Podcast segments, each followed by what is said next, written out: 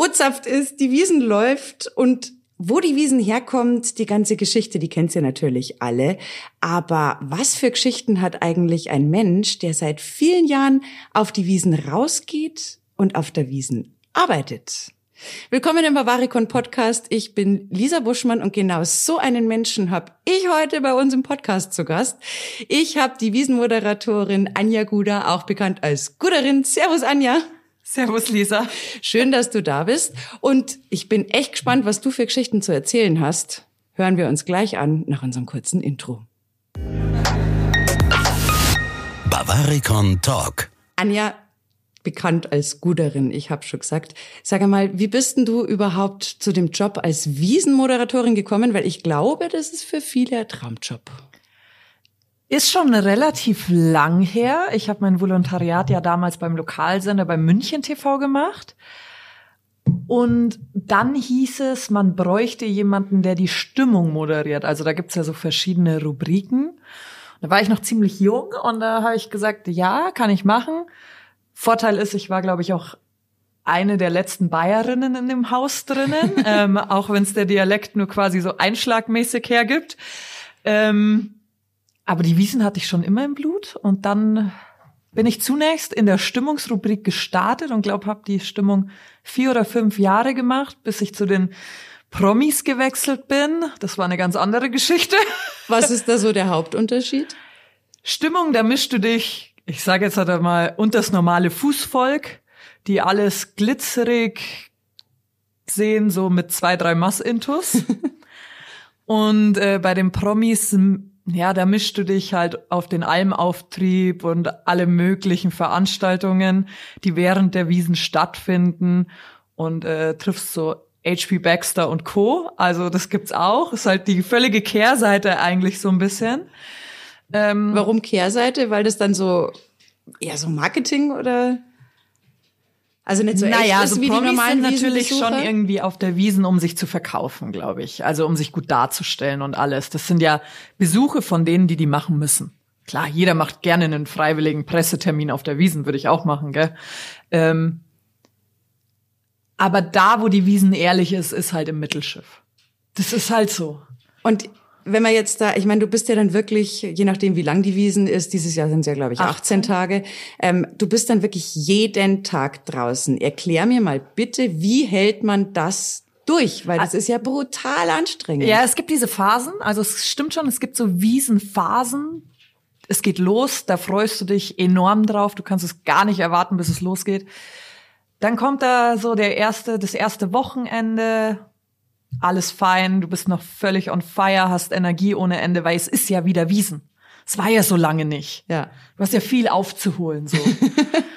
und ähm, ja, dann kommt dieser zweite Dienstag.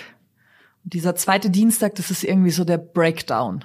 Also der ist so, nee, ich mag nicht mehr raus, ich mag keine Menschen mehr sehen, jetzt noch mal in diese volle U-Bahn, kann ich nicht ausschlafen. Und dann dann hebt sich das zum Donnerstag wieder, weil du ja weißt, jetzt ist gleich Gore. Jetzt ist gleich wieder alles vorbei und dann ist dieses Fest schon wieder 350 Tage nicht mehr. Das heißt, da kommt dann nochmal die letzte die Motivation, letzte weil du sagst, ah Mist, ich muss ja, es eigentlich genau. noch genießen. Ja, ja, und man muss schon sagen, also so Aspirin ist immer in der Tasche. Mhm. Wie viel Maß Bier musst du am Tag trinken, damit es auch wirklich ordentlich wird? Also damit du das durchhältst oder machst du da völlig alkoholfrei? Nee, das geht nicht. Zweiteres geht nicht. Und ähm, ja, man äh, nimmt im Vorfeld halt lauter so Vitaminzeug und so, dass man ja safe ist. Aber so während der Wiesen, ein Radler geht schon immer. Wenn man dann aus dem Dienst raus ist, geht dann sicherlich auch die ein oder andere private Mass. Aber dieses Jahr habe ich mir vorgenommen, 16 Tage nicht so hart durchzuziehen, sondern äh, auch mal heimzugehen, wenn der Job vorüber ist. Das klingt tatsächlich sehr vernünftig, aber Vernunft ist ja jetzt nicht immer unbedingt das, was man im Bierzelt so findet. Ist jetzt was, auch nicht meine Stärke. Was sind denn so eigentlich die kuriosesten Erlebnisse, die du bislang in deiner Zeit als Wiesenmoderatorin, du bist ja nicht nur Wiesenmoderatorin, aber in der Zeit auf der Wiesen gehabt hast? Also man braucht immer einen zweiten Mikropopschutz. Ja. Also für alle, die es nicht wissen, das ist immer dieses schöne farbige Teil, wo die Fernsehsender oder die Radiostationen draufstehen. Äh, oh. Weil so mancher Betrunkener so mancher Betrunkener äh, kaut dann da schon gerne mal rein. Da ist dann, Wirklich jetzt? ja, da ist da schon mal reingebissen. Also ich, da, du machst dir ja keine Gedanken, wer davor irgendwas so, so leicht angetüdelt. Du verstehst auch manchmal gar nicht, was sie reden. Also ich habe schon mal ein Interview geführt. Ich habe nicht gecheckt, dass die 230 Englisch mit mir geredet haben. Ach, Ja, weil ich habe es einfach nicht gehört. So ein Bierzelt ist laut und so ein Ja. Meter Entfernung im Interview ist natürlich schon eine Sache. Ähm, ja, dir passiert alle fünf Minuten was. So richtig Übles ist mir Gott sei Dank nicht passiert. Ähm, ja, so ganz witzige denken, ja, ich muss hier jetzt die Dirndlschürze öffnen, aber ich habe da jetzt auch kein Problem vor laufender Kamera einem auf die Finger drauf zu hauen, gell? Also das ist meine Schürze und meine Schleife und ich bind die und jemand anders langt die nicht an.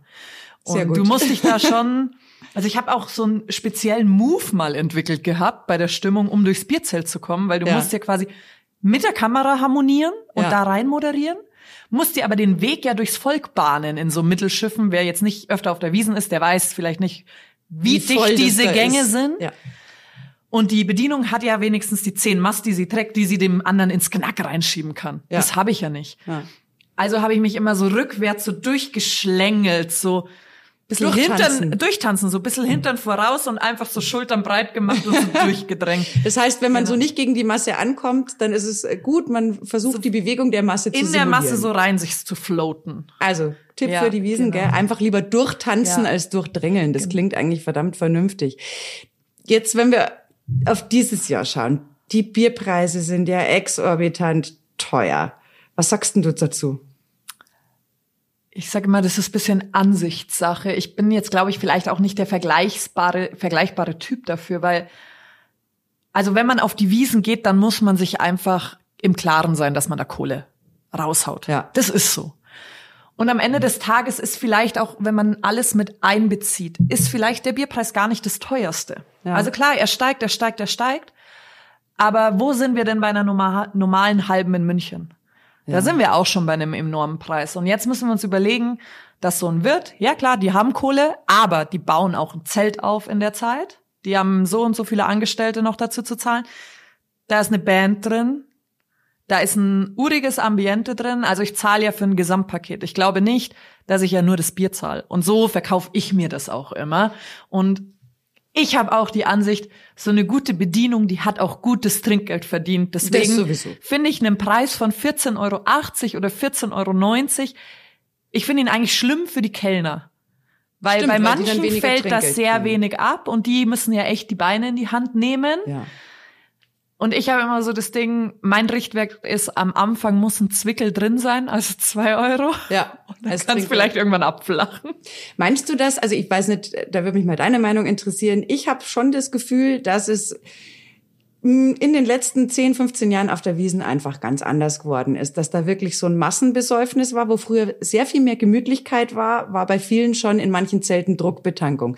Glaubst du, dass der Bierpreis vielleicht sogar ein bisschen dabei helfen kann, dass die Leute nicht mehr ganz so viel saufen und ein bisschen mehr genießen? Es kann helfen. Also ich rede von exzessiv Genau, es trinken. kann helfen. Es kommt halt aufs Klientel an und das Säuferklientel kann sich vielleicht dann doch nicht mehr so leisten, weil es ja dann doch die Jüngeren vielleicht sind. Aber das hält ja nicht von Vorglühen ab. Aber was ist Nein. Vorglühen auf der Wiesen? Also Ja, ja. Leute, niemand muss vorglühen auf der Wiesen, weil Nein. ich gehe ja fürs Urige und fürs Schöne auf die Wiesen, um Leute zu treffen. Aber ich finde, es hat sich in den Jahren ein bisschen schon verändert. Also es kam ja quasi, jetzt müssen wir auf so negative Sachen zu sprechen kommen, wie so Terroranschläge oder Co. Ja, Man hat da schon gemerkt, der Hype geht so weg, die Leute waren nicht mehr so under pressure, auf die Wiesen zu gehen jeden Tag. Ja. Und ich fand das als Münchner super schön, dass du endlich mal wieder in so ein Zelt gehen kannst und einfach mal auch einen Tisch bekommen hast. Ja, das stimmt. Also da kann ich mich auch dran erinnern. Ich fand, ein Volksfest ist ja was, was die Leute zusammenbringt, wo es, wo so ein bisschen weniger Aggression einfach stattfinden sollte und auch dieses, natürlich rutsche ich zusammen, auch wenn ich die Person nicht kenne, das gehört ja zu unseren bayerischen Traditionen mit dazu. Wir sind schon wieder am Ende, Anja. Zehn Minuten Ratzfatz. gehen echt schnell rum. Sag mir nur ganz kurz, was wünschst du dir für die diesjährige Wiesen? Ich wünsche mir für die diesjährige Wiesen ganz viel Sonnenschein, weil bei Regen macht's wirklich wenig Spaß, moderieren zu müssen, weil man von Zelt zu Zelt muss und immer super nass wird. Das ist echt nervig irgendwann. Ich wünsche mir aber auch schönes Wetter für alle Schausteller und Co., weil da einfach draußen mehr los ist. Ich wünsche mir zünftige Biergartentage, weil die liebt man mit dem Alter umso mehr auf der Wiesen. Und ich wünsche mir super viele neue Bekanntschaften aus der ganzen Welt, um zu zeigen, dass wir München ein herzensgutes Volk sind. Das ist ein wunderbares Schlusswort. Vielen Dank, dass du da warst. An euch da draußen noch der Hinweis, wir haben eine Oktoberfestausstellung in Bavaricon. Klickt euch da gerne mal rein. Ich verlinke euch alle Inhalte wie immer in den Show Notes. Und wenn ihr auf die Wiesen rausgeht, seid freundlich zu die Leid. Danke fürs Zuhören. Danke, Anja. Servus, bis zum nächsten Mal. Das war der Bavaricon Podcast.